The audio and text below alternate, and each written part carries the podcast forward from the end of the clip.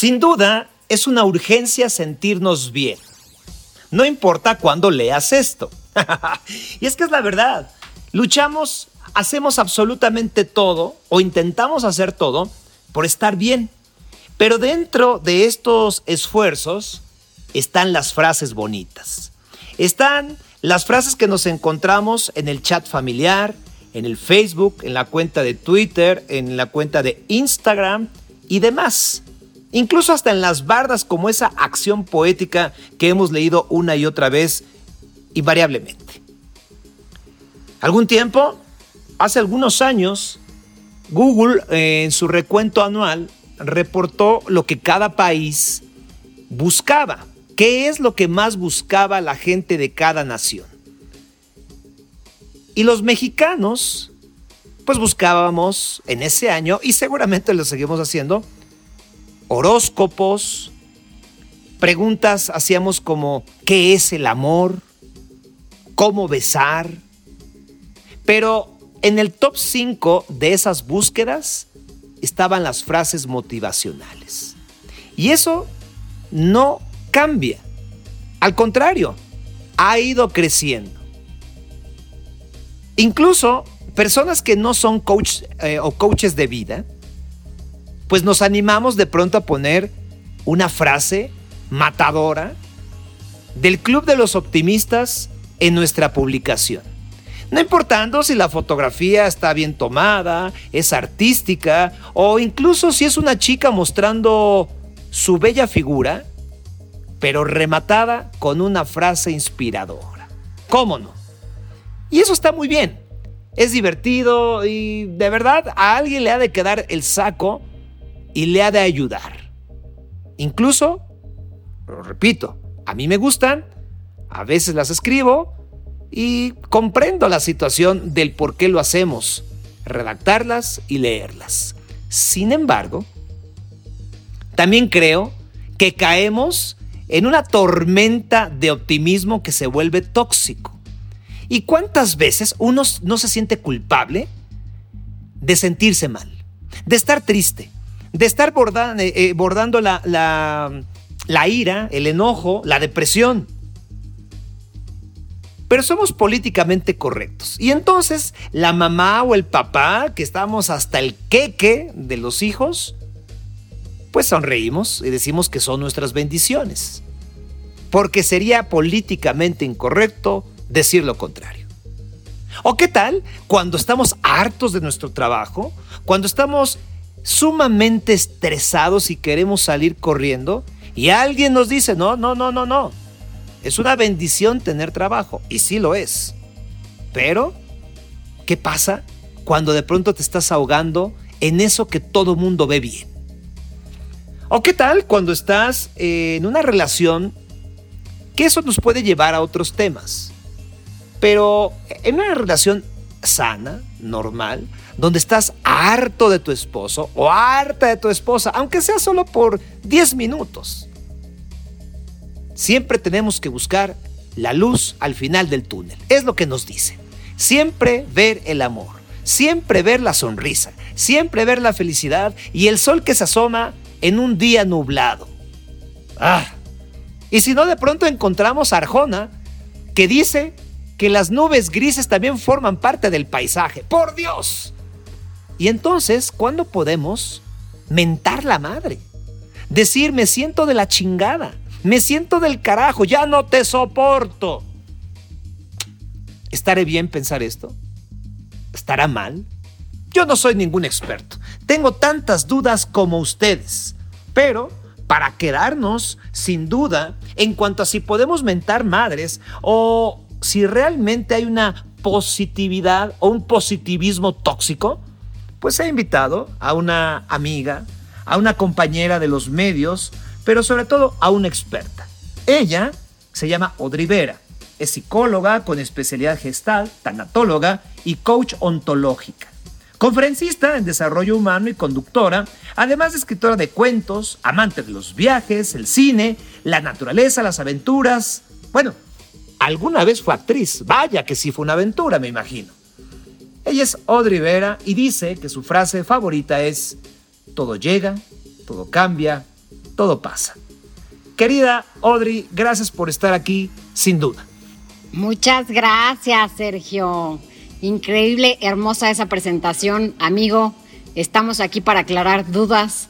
Estamos aquí para hablar sobre todo de si está bien mentar madres y yo diría mentar padres también. ¿Por qué no? Ok, muy bien.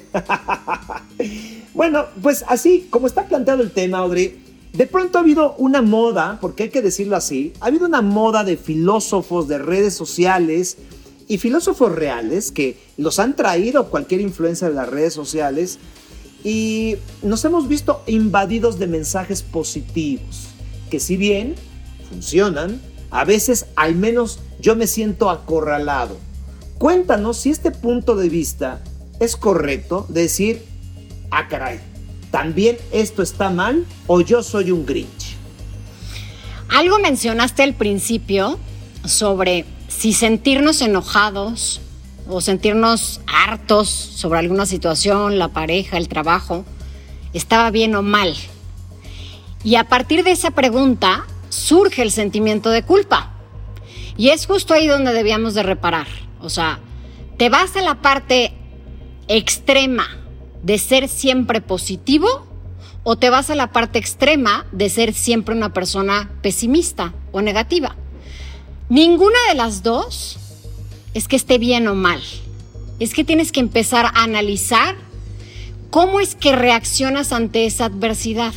Tanto mensaje te ha vuelto una persona optimista a pesar de todo lo que vives en el día a día. Entonces habría que preguntarnos, ¿y qué pasa con las emociones verdaderas? El enojo, la ira, el miedo, el hartazgo, es parte de nuestra naturaleza como seres humanos. Y una vez que quitamos la culpa, que seguramente fue aprendida. Sea, esto tiene que ver con que, a ver, revísenle ahí. Si los papás en algún momento decían, y no te enojes porque enojado te vas a ver muy mal, o no te pongas triste porque triste te ves muy fea, no llores, y todas esas frases que no sabemos muy bien. Entonces, tu creencia tiene que ver con lo que aprendiste en el pasado, pero no necesariamente con lo que tu cuerpo necesita expresar. Que sí, efectivamente está bien decir estoy harto, decir estoy enojado, para que puedas volver a fluir nuevamente. Y es cierto lo que dices, eh, Audrey, yo no reparé en esta eh, frase que tú acabas de decir, en esta palabra que es la culpa.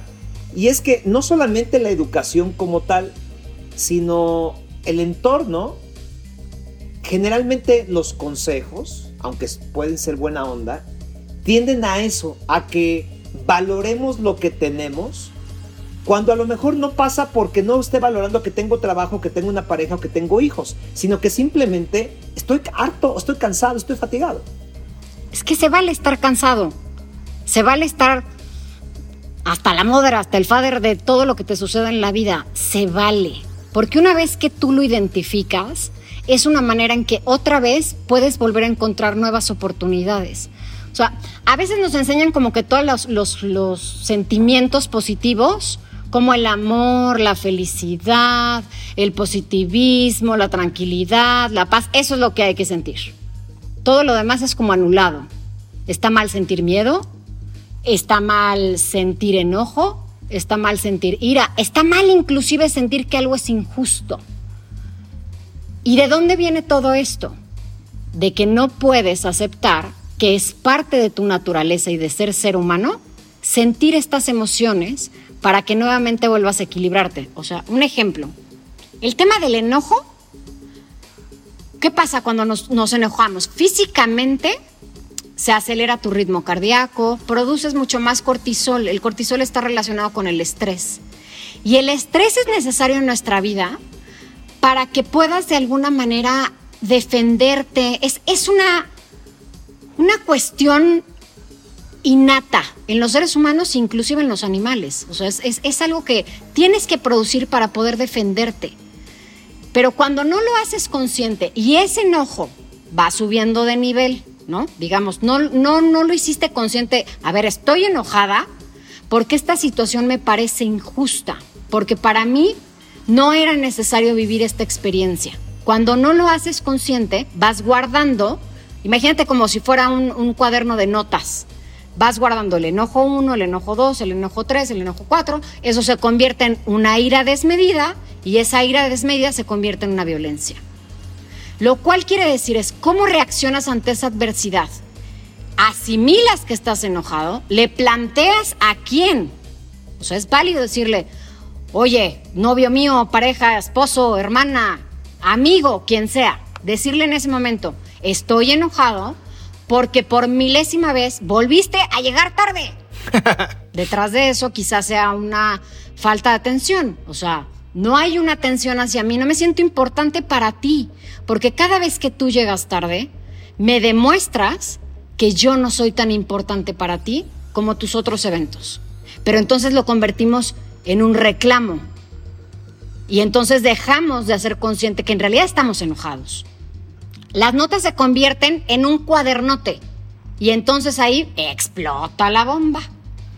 Ahora, esto que nos estás planteando, Audrey, también eh, entonces tendríamos que aprender desde niños y como papás pues a enseñar más sobre todas las emociones, porque la mayoría de, los, de las veces los papás tratamos de educar en lo optimista, ¿no? Y pocas veces educamos en lo, en lo negativo que puede ser cualquier escenario. Claro, desde ahí empieza la cosa, desde ahí se empieza a construir la historia que tú te cuentas. O sea, una cosa es, ¿cuáles son tus creencias? ¿Qué es eso que aprendiste en la infancia? sobre demostrar tus emociones, cualquiera que sea, y ponerlas sobre la mesa para tener inclusive los límites permitidos hacia ti y hacia las demás personas. Cuando hay papás que solamente te dicen, ya te caíste, pero pues levántate, no llores, porque pues no, no se vale llorar, órale, adelante. ¿Quién te enseña que caerte o cometer a lo mejor algún pues no le quiero decir como error, sino digamos algo que no funcionó como tú querías que funcionara, se convertiría después en un aprendizaje.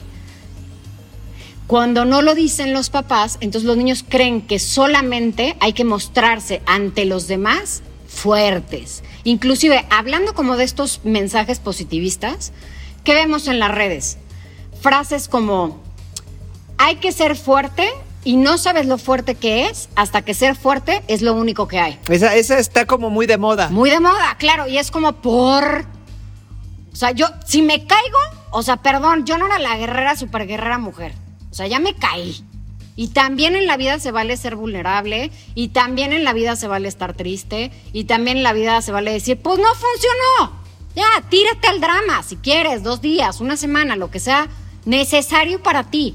Pero no, no eres siempre la guerrera. Sí puedes tener una parte de ti que sale adelante, que eso tiene que ver con las potencialidades que tú te sabes. Y la otra es también aceptar que a veces está bien caerse. Porque es la única manera en la que puedes ver otras oportunidades, otras puertas, otras ventanas. No hay manera de que si no te caes no sepas cómo duele. Ese trancazo que me di literal cuando me tropecé y me dolió la rodilla, bueno, pues ya sabré que por esas escaleras no me tengo que subir. Y fíjate que esta frase que acabas de decir, Audrey, la he escuchado mucho y cuando digo de moda, guardo, lo digo con todo respeto porque yo sé que mucha gente seguramente ha encontrado un refugio en un enunciado así. Y más en un año donde hemos perdido a seres queridos, familiares o simplemente conocidos, compañeros de trabajo por la pandemia. ¿sí? Entonces, esa frase yo tal vez por eso la he escuchado tanto. Pero si, si así fuera el caso y alguien la aplica en un momento de dolor profundo como es la muerte, y tú que eres experta en, en la tanatología, también se vale derrumbarse o romperse ante la muerte, ¿no? Por supuesto. Y porque además es, por ejemplo, cuando tú solamente aplicas esa frase de, aún con esta pérdida tan significativa, que me duele demasiado, necesito ser fuerte y solamente fuerte, entonces dejas a un lado la parte de, por estos momentos necesito parar es solamente un evento en mi vida. Que esa es la diferencia, por ejemplo, las personas que son más positivas, no en el exceso. O sea, lo pongo personas positivas que aún, en la adversidad salen adelante. ¿Por qué? Porque ven ese evento como un único evento en su vida. no es que el evento permee totalmente su vida. Hay casos, por ejemplo, y te cuento ahorita, ¿no? Un ejemplo de un paciente que al perder a su hijo, comienzan a estar como en un estado de muerto en vida, que así le llamo yo, ¿no? Es como, me paso más del lado de la muerte porque este hijo para mí significaba mi vida completa. Y salir de esa situación implica vivir. Decido entonces quedarme del lado de la muerte, porque el evento se convirtió en mi muerte. Cuando ves el evento aislado, falleció mi hijo, pero ¿a quién sí tengo aún? Tengo otros hijos, tengo familia, tengo amigos, tengo una casa, tengo agua, tengo comida. Es centrarnos en lo que sí hay y dejar de hacer el evento, aunque sea catastrófico y muy doloroso para nosotros, como lo único que va a determinar cómo va a ser nuestro destino. Qué fuerte esta parte de, quedarte del lado de la muerte, ¿eh? A ver, Audrey, ¿Qué emociones son las que más eh, en general reprimimos los seres humanos? Mujeres y hombres, incluso niños. ¿Qué de, o sea, lo positivo pues ahí lo tenemos. Todo el mundo aspiramos a, sonreír y a vivir y a respirar y a bailar eh, eh, y, a sentirnos plenos. Pero de lo negativo, bajo tu experiencia, ¿qué es las emociones o los sentimientos que más reprimimos? Si le quitamos un poquito como, de, como esta parte de que son negativas unas y otras, y le ponemos como que sí son necesarias, pero las evitamos, yo creo que en primer lugar sería el dolor. Nadie quiere sentir dolor. Y el dolor aparece casi siempre cuando perdemos algo o a alguien. Inclusive una situación a la que estábamos acostumbrados. Esa separación de esto a lo que yo estaba acostumbrado, duele. Y tratamos de evitarlo por todos los medios posibles. Entonces, ¿qué pasa? Decido quedarme a lo mejor en una relación en donde no estoy siendo feliz, porque la ganancia es tener a una persona a mi lado y sentir esa compañía. Y decido pagar el precio antes de enfrentarme al dolor de separación. En esta parte del dolor aparecen también sentimientos de tristeza. Y esa también es uno de, los sentimientos a los que le huimos, porque a nadie le gusta sentirse triste tampoco. Entonces, generamos cosas que nos produzcan placer inmediato. Es decir, tapamos los enojos o lo que no nos parece justo o lo que no, no está acorde a lo que nosotros verdaderamente queremos con, con estos placeres inmediatos, como en un duelo, por ejemplo, podría ser exceso de trabajo o exceso de la fiesta o las adicciones o apegarme a algo con tal de no sentir esa separación. Yo creo que estas dos son las que permean generalmente. Los enojos tienen que ver más con una creencia, o sea, una creencia aprendida en la infancia. O sea, no, no, no, no hay que mostrar enojo, hay que ser como más polite. Y está comprobado que las personas que son congruentes con su enojo y lo externan a quien tienen que externárselo, o simplemente aceptándolo tú mismo, yo estoy enojado en este momento, esa manera de drenarlo hace que puedas pasar al siguiente nivel. Y el siguiente nivel del enojo es tener claridad. Una vez que tú tienes claridad sobre esto que te pareció injusto, entonces empiezan a aparecer las respuestas de qué es lo siguiente que necesitarías empezar a hacer. Si, retomando esto que estás diciendo, si fuera, digo, esto puede ir algo a una consulta más profunda, pero para las personas que te están escuchando, y ya que estamos tomando esta situación del dolor o del enojo, que es a lo mejor mucho más común o más cotidiano, ¿cuál sería el, ABC de lidiar con el enojo? Primero que lo identifiques. Muchas veces el enojo tú crees que es hacia otra persona. Puede ser, y es válido. Pero en realidad tiene que ver con tus propios límites. O sea, me estoy enojando por quedarme en esta, volvamos al ejemplo de la relación, ¿no?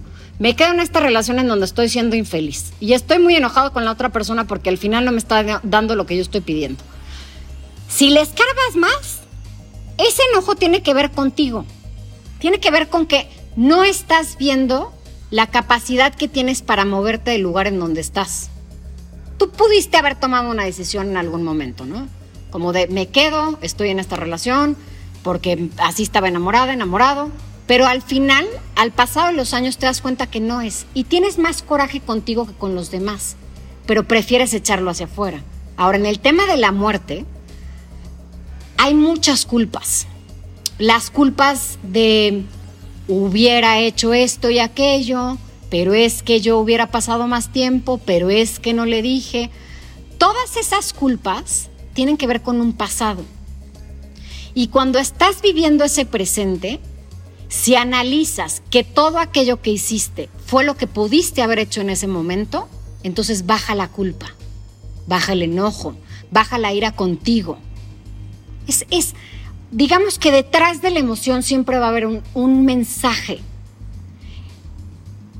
Y para que puedan hacer como un mapeo de cada situación, que nos pasa en la vida, algo que no teníamos previsto, al contrario, o sea, la muerte llega de imprevisto, por más que lo tengas planeado, aún en una enfermedad terminal, aún con este tema de lo del COVID, que sabemos que ahora somos más vulnerables que antes. Sabíamos que íbamos a morir en algún momento, pero ahora es, híjole, me puedo morir más fácil de lo que pensé. Aún en esas situaciones, es, ante esta adversidad, ¿cómo reacciono?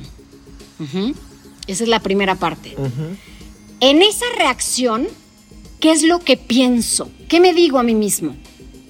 Qué bárbaro, es que no, bueno, es que soy un estúpido, ¿cómo no le dije todo lo que le tenía que decir y cómo no arreglé todo lo que tenía que arreglar en vida? Ese es tu lenguaje.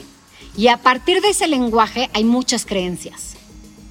Dentro de esas creencias que está la parte de la culpa. Y eso te lleva a un estado emocional. Entre más te repitas, se le llama rumiación en psicología. Es como, imagínense a la vaca que está rumiando, está masticando todo el tiempo ahí, ¿no? Entonces, igual nosotros estamos masticando todo el tiempo el pensamiento negativo de las culpas que te llevan al estado emocional de tristeza o del enojo constante que se convierte en ira. Y después de eso, después de pasado mucho tiempo, pues es evidente que tus terminaciones neuronales se van a hacer como una grabadora perfecta. Ya no puedes salir de ese lugar, pero lo que sí te produce es una tristeza inmensa y de ahí te puedes pasar a una enfermedad como la depresión. Eh, me quedé pensando también en, en, cuando hace dos preguntas decías que no pusiéramos las eh, emociones en negativas y en positivas, sino simplemente algunas que preferimos no, no, no vivir, ¿no? O, ¿no? o no sentir. Sí. La pregunta es esta, ¿se puede construir en una emoción como la ira, como la tristeza, como el dolor mismo? ¿Se puede construir sobre eso o tenemos que trabajar para eliminar eso y entonces en una situación neutra, si es que existe, no lo sé, empezar hacia adelante? Sí, tú dijiste una palabra clave, construir. ¿Cómo construyes, por ejemplo, un, edificio? Bueno, pues tienes que hacer primero tus planos y entonces tienes que ver a quién vas a contratar, como este, el maestro de la obra y el arquitecto. O sea, necesitas un puñado de personas que te ayuden en equipo para lograrlo. Y entonces, pues ahora vamos a comprar los materiales y ahora vamos a poner el cemento y vas viendo cómo se va construyendo ese edificio que tenías planeado en tu mente. Lo mismo pasa con las emociones. Primero tienes que empezar a conocerte. Cómo reaccionas ante ciertos eventos. Inclusive tú sabes qué te va a aprender. Tú sabes que en una discusión una palabra o el que la otra persona esté insistiendo sobre el tema te va a aprender. Eso se llama inteligencia emocional. Ya, ya me di cuenta que cuando estamos bien calientitos, yo levanto la voz y entonces empiezo a decir palabras altisonantes y entonces ahí se fregó el asunto y ya nos mandamos a volar. Bueno, ya me identifiqué. El segundo paso sería pedirle a la otra persona en este acuerdo yo ya me caché que soy así que te parece que la próxima vez cuando me empiece a aprender lo dejamos para cuando ya estemos más bajitos los dos. Y la otra persona tendrá todo el derecho para decirte sí o no.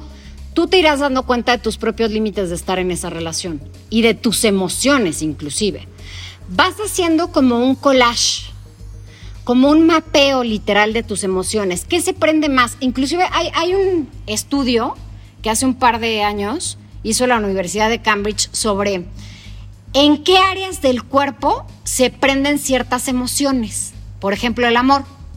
Entonces le preguntaron a un montón de personas este, en varias partes del mundo en dónde sentían el amor. Y entonces dibujaban en un, en un monito así literal, una personita, rojo. A ver, rojo, ¿en dónde siento el amor? Pues en los pies, en las piernas, en la panza, ¿no? En casi todo el cuerpo. ¿Y en dónde siento el enojo? No, pues en la panza, en el cerebro. Entonces, haciendo ese mapeo de cómo se siente tu cuerpo, sabiduría organísmica, cómo se siente el cuerpo cuando me enojo, cómo se siente mi cuerpo cuando estoy triste, cómo se siente mi cuerpo cuando tengo miedo. Se acelera el corazón, sudo más, estoy en modo alerta, empiezo a leerme. Y una vez que me leo y sé cómo reacciono, entonces esa sensación que no le está produciendo un bienestar a mi cuerpo, comienzo a cambiarla con pensamientos. Es una desprogramación. Es decir, entre más repites este pensamiento de la rumiación, tienes que aplicar algo que en psicología conductual se utiliza mucho como los ejercicios para desprogramar. Es decir, hoy, hoy de hecho, estaba haciendo un ejercicio con un paciente que cada vez que aparecieran las preguntas del ¿y por qué me pasó esto? ¿y por qué se porta así conmigo? ¿y por qué la vida? ¿y por qué la enfermedad? Cada vez que te caches diciendo ese pensamiento, imagínate que en tu cerebro apareciera un personaje, el que tú quieras poner como una caricatura, la vas a visualizar. Vas a ver a este personaje chistoso dentro de tu cabeza diciendo, ya párale, manito Obviamente en ese momento la persona comenzó a reírse. Y de eso se trata. Que cuando empiece la línea de la repetición de esa programación aprendida, de lo que te va a llevar al hoyo literal, tú le metas algo que cambie la conversación.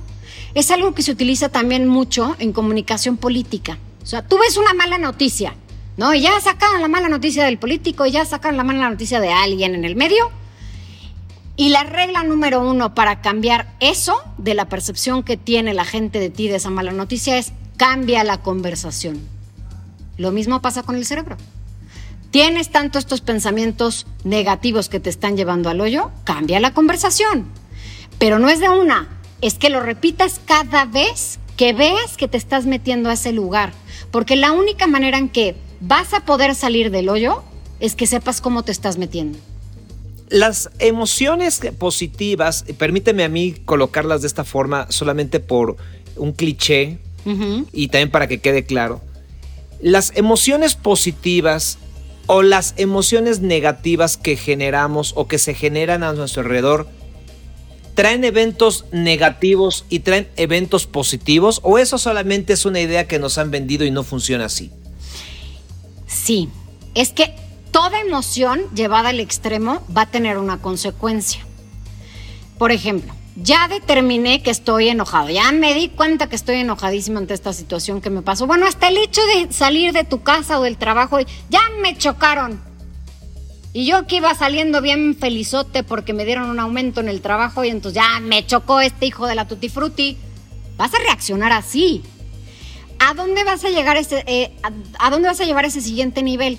Me enojé, me salí del coche, le dije un montón de groserías a la persona y además lo golpeé. Vámonos como a casos reales, ¿no? O sea, el, caso de este artista en donde pues no le gustó como le había dicho el señor y entonces paró y entonces le pegó y entonces murió el señor. ¿A dónde vas a llevar esa emoción? O sea, la emoción en sí no es mala. La emoción está.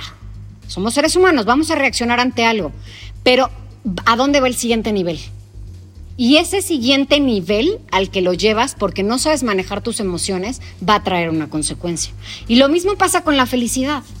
O sea, la, felicidad, cuando no es congruente con tu felicidad, cuando no es congruente con lo que a ti te hace sentir bien y es una felicidad demostrada hacia afuera, hacia los demás, de veanme bien felizote, soy bien positivo, un día va a tronar la máquina y era lo que te decía hace rato, o sea, te subes un edificio de 20 pisos en este positivismo de yo siempre puedo, yo siempre puedo, siempre soy positivo, ye, ye, ye. Al momento en el que te caes, en esta conciencia de la realidad, pues imagínate cómo va a ser el trancazo. Oye, Adri, ¿y tú qué, qué opinas de esta, de esta moda? Porque sí lo veo como, si no una moda, sí como un camino que ha tomado la gente, muchos influencers o gente que se siente influencer y que entonces toma un camino como de coach de vida y empieza a aconsejar a los demás, abren su canal de YouTube o, alguna circunstancia, algún proyecto, y sin ser especialistas en psicología o en, en, alguna filosofía incluso, empiezan a generar esta cantidad de mensajes positivos o de frases positivas. ¿Qué opinas de esto? Es que creo que hay como que gustos para todo. O sea, ¿quién se engancha con ese tipo de cosas? Quien lo necesita. Es como, tengo un huequito en mi corazón y entonces ese huequito en el corazón que quizá no he cubierto yo, esta persona la cubre de alguna manera. O estos, estas frases que veo, lo que dice esta persona. ¿Cuándo deja de ser congruente para mí? Cuando esa persona emite un mensaje que no es congruente con su vida. Por eso también hay muchos eh, influencers o lo que tú dices que, se hacen pasar por influencers o que no tienen como esta preparación y etcétera, que, que termina tronando. Porque no hay como esta congruencia sincera de lo que pasa en su vida y lo que están manifestando a los demás. Ahora, también está la otra parte, literal, o sea, no te clavas tanto en el asunto y empiezas a seguir a muchas personas que avientan frases y que todo, que al leerlas, pues tú te sientes bien. Pero eso no quiere decir que eso permee toda tu vida, sino que a ti, en esa parte del huequito del corazón, le sintió bien. Es, es, es como, como cuestión de valores. O sea, tú vas a seguir a quien creas que sí te suma. Vas a dejar de seguir a quien te resta. Y las otras personas que son los influencers y todas estas personas que avientan los mensajes, están haciendo con su vida lo mejor que pueden. Y en algún momento, pues quizá ya no les lata estar por ese lugar o están sintiendo que tienen un objetivo de vida. Es como, me parece que es como muy, muy diferente para cada ser humano. No, no, no, no como entrar tanto en la crítica, sino más bien hacerte la pregunta. ¿A mí me funciona seguir a esta persona? Sí. No, la neta no. O sea, ya me cayó gordo su positivismo todo el tiempo tóxico, pues lo dejo de seguir. ¡Tin! Pero te lo pregunto porque no serán como bálsamos, como una pomadita para la fractura. Es decir, pues cuando se fractura algo, necesitas una operación o una intervención de un especialista que lo repare. Porque lo más fácil es que yo llegue a mi casa y me ponga el ungüento que me daba mi abuelita, pero eso no lo va a reparar, solamente lo va a sanar de manera superficial. Entonces, eh, y, mira que mi crítica no va en función, cada quien, tú lo acabas de decir, cada quien hace con su cuenta, con su vida y le intenta y está bien hacer su luchita y lo entiendo. Pero si lo vemos de una manera más seria, pues entonces yo creo que si encuentro algo de alivio a situaciones en una cuenta de alguna red social o, en varias, o yo estoy buscando eso, no deberíamos en realidad ir con un psicólogo con un terapeuta, con un coach especializado que exactamente escarbe en nuestras emociones y nos diga por dónde vamos? Si el problema que tú tienes es un, tema recurrente, es como ya me puse a dieta y ya me, me metí a las redes donde me dan ejercicio todas las mañanas y entonces ya me metí a seguir a este que es todo positivo.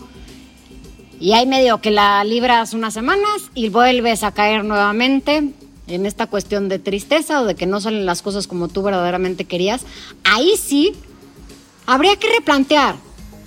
No puedo solo. Y eso es válido. Necesito ayuda. Necesito ayuda. Una, de la red que yo tenga de apoyo, llámese familia, llámese amigos, de esta otra red de especialistas, como un psicólogo, un psiquiatra, un coach, alguien que me ayude a profundizar, porque lo que estoy haciendo, como tú decías, es solamente ponerle un curita a la herida que está abierta. Y lo que hay que hacer en esos momentos es buscar la terapia que sea acorde para ti, porque no todas las terapias van a ser acordes para ti. Es como, yo siempre digo, A ver, te recomiendan un dentista. Mi dentista es buenísimo, qué bárbaro. Y mira cómo me dejó la sonrisa colgate, ¿no? Pero resulta que cuando voy yo, pues no, no me dejó el diente chueco. Bueno, entonces ve y busca otro. Lo mismo pasa con los especialistas. Una vez que ya me di cuenta que necesito ayuda, entonces busco a la persona adecuada que me va a dar esa ayuda. Y dejo de estar tapando esa herida constantemente con puntos que van a terminar rompiéndose. Y ahí habría que echarse también un clavado en que el problema no es lo que tú ves como superficial.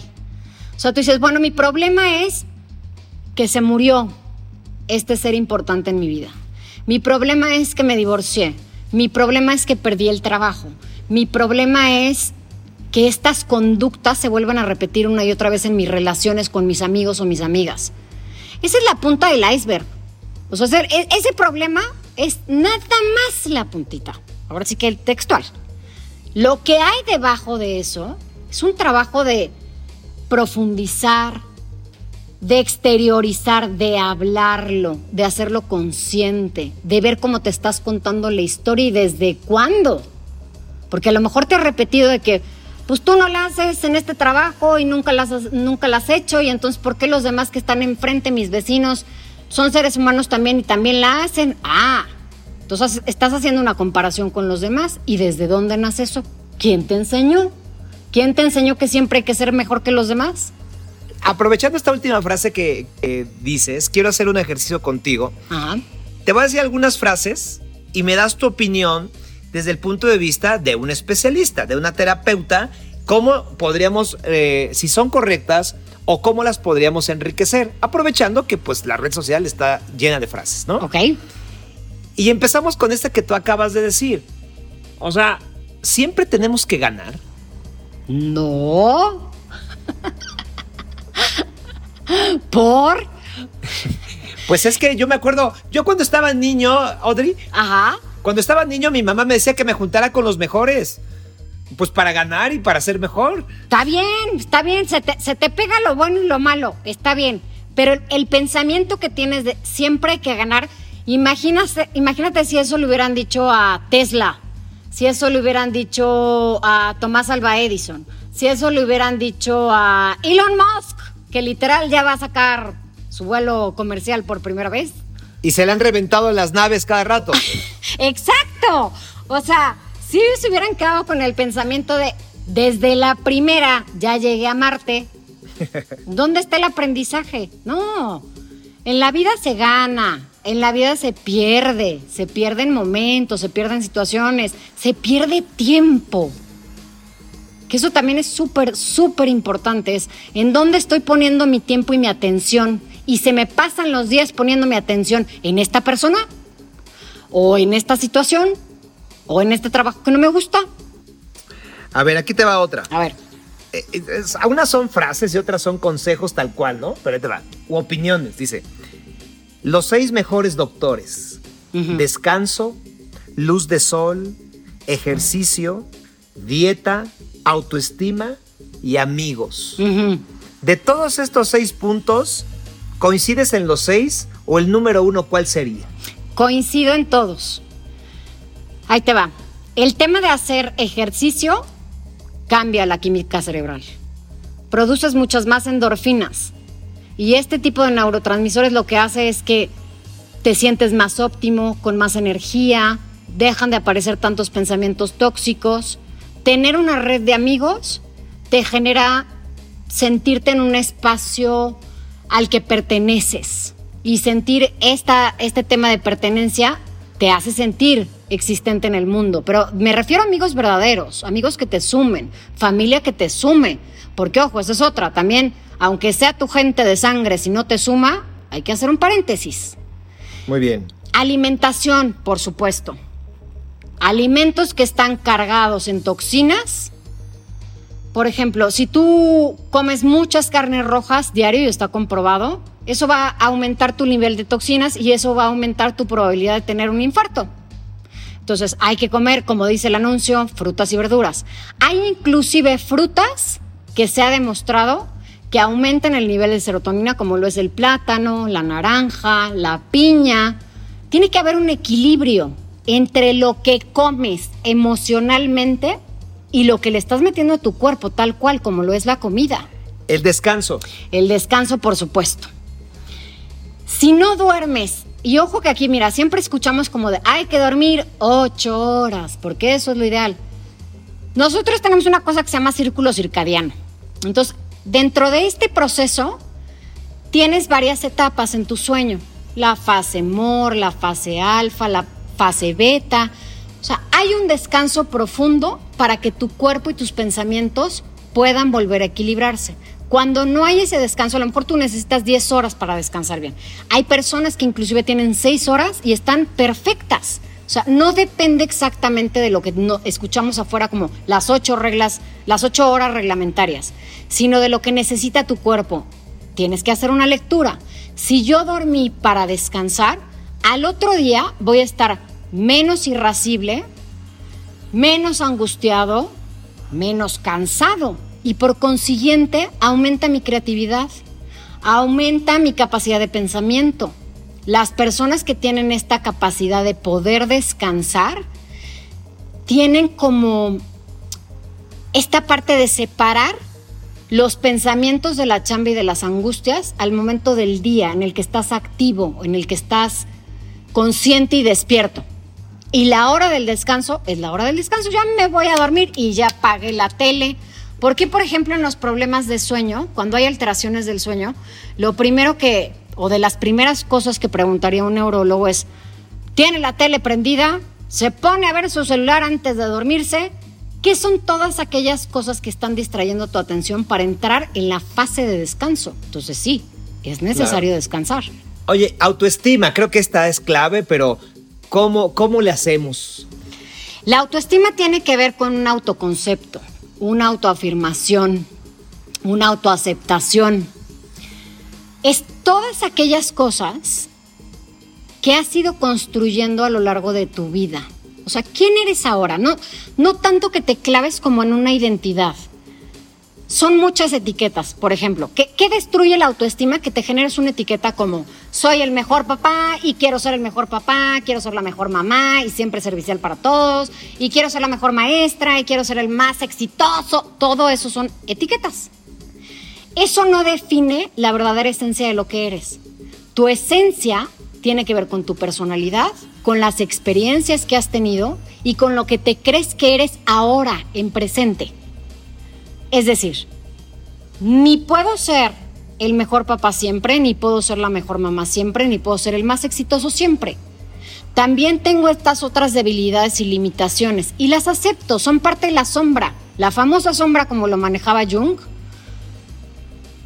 es atrevernos a aceptarla, es meternos a esa cueva que nos da tanto miedo y decir, pues a veces sí soy una persona que me pues que me latigo, que postergo las cosas, que no cumplo con mis objetivos, pero para que no lo vean los demás, entonces voy a demostrar esta etiqueta del perfeccionista. Hombre, métete a la cueva, porque una vez que entres a la cueva y una vez que aceptes tu sombra, inclusive le puedes empezar a dar un poquito más de luz. Pues sí, a veces postergo las cosas, pero cuando me lo propongo y verdaderamente quiero hacer las cosas, hago mi planecito, mi agenda y lo cumplo. Muy bien. Ahí te va otra. Dice, la pregunta más tóxica que debes eliminar de tu vida. ¿Qué va a decir la gente? ¿Qué opinas de esta? Ay, sí, sí, sí, qué cosa. Cuando eres a partir de los demás, pues te conviertes en la máscara y te conviertes en la máscara para tu pareja y le pones otra máscara a tus papás y le pones otra máscara a la sociedad en general. Y cuando le vas poniendo tantas máscaras, imagínate cómo le, va, cómo le vas a rascar a la obra de arte que eres tú. Véanlo como, imagínense ustedes una escultura griega. A quien quieran, pongan Platón, Aristóteles, cualquier griego, ¿no? Entonces la ven ahí hermosa, Ahora ya está perfecta como un cuerpo, el dorso, la cabeza, los ojos. ¡Wow! El artista Miguel Ángel y quien quieran ustedes lo hizo perfecto. pero tuvo que agarrar una piedra. Antes de hacer esa figura, agarró el mármol en bruto y ándale, órale. Vamos a pegarle con el cincel para que vayamos detallando que la nariz, que los ojos y toda esa obra de arte se hizo con tus propias creencias, no con la de los demás. Se hizo con tus manitas, no con la de los demás. Se hizo con tus propias piernas, no con la de los demás, con tus ojos, inclusive aún si tienes problemas de vista. Aún así, ver a través del alma es lo que te acerca mucho más a tu esencia y te aleja de ser para los demás. Muy bien, quiero cerrar con esta última frase, que es como prácticamente iniciamos este capítulo de Sin Duda, y es con lo que tú te identificas. Todo llega, todo cambia, todo pasa. Ley de impermanencia. Ese es el resultado de la diferencia entre una persona que siempre le apuesta mucho más a lo positivo que a lo negativo. Cuando nosotros vemos que cada evento en nuestra vida sucede, llega, pero que no va a ser para siempre, ese suceso, cualquiera que sea, doloroso o feliz, va a pasar. Dejas de apegarte a las situaciones que conoces y empiezas a arriesgarte por aquello que no conoces de ti. ¿Qué es eso que no conoces de ti que te va a llevar al siguiente nivel? ¿Qué es eso que está cambiando en aquello que te planteaste que iba a ser eterno? Desapego. Y eso tiene que ver también mucho con cómo construiste tus relaciones en la infancia, en la adolescencia, qué tan apegado o desapegado eres, qué tanta angustia te causa dejar aquello que es en apariencia confortable y aventarte, literal, y lo digo así, a la aventura de tu vida. ¡Wow! Ella es Audrey Vera y te pido una última reflexión para despedir. Cada uno de nosotros somos únicos y eso no quiere decir que seamos los únicos. Vivimos en sociedad, aprendemos a partir de los maestros que nos toca en la vida. Cualquier persona por la que en estos momentos tú estés mentando madres, esa persona seguramente te dejó un aprendizaje. No te preguntes tanto el por qué, sino pregúntate en esta situación en la que estoy ahora, este enojo, esta tristeza o inclusive esta felicidad, ¿qué es lo que me deja a mí para poder pasar a un siguiente nivel? Sin duda, eh, una delicia escucharte, querida Audrey Vera, y me quedo con esta parte. ¿eh? Nada es tan malo como el exceso, ni lo bueno ni lo malo debe de superar el equilibrio. Y sobre todo, si de pronto a ti te funciona escuchar a Arjona o a mí a Sabina, o te funciona leer una red social, una frase, un postulado en algún lugar y te hace sentir bien, pero sabes que hay algo fracturado que aún no has solucionado, entonces tienes que buscar otra ayuda. Pero por el momento me quedo con esta parte que nos has iluminado. Al final de cuentas, nada en exceso, incluso los pensamientos positivos también podrán esconder algo más complicado, así que todos tenemos que abrir los ojos muy bien. Querida Audrey, ¿por qué no les compartes al público de Sin Duda en dónde te pueden escuchar, en dónde te pueden leer, en dónde te pueden buscar para alguna asesoría? Ay, muchas gracias, Sergio. Pues les comparto mi Instagram, es Audrey Tanatóloga, así seguidito, Audrey Vera en Facebook. Y cualquier duda, comentario que tengan por ahí, inclusive sacar cita, como tú has dicho, si tienen algo fracturado, es momento de echarnos un clavado. Escríbanme. Te mando un abrazo, muchas gracias por compartirnos tu conocimiento. Sin duda ha sido un gran capítulo. Soy Sergio Sepúlveda. Hasta la próxima.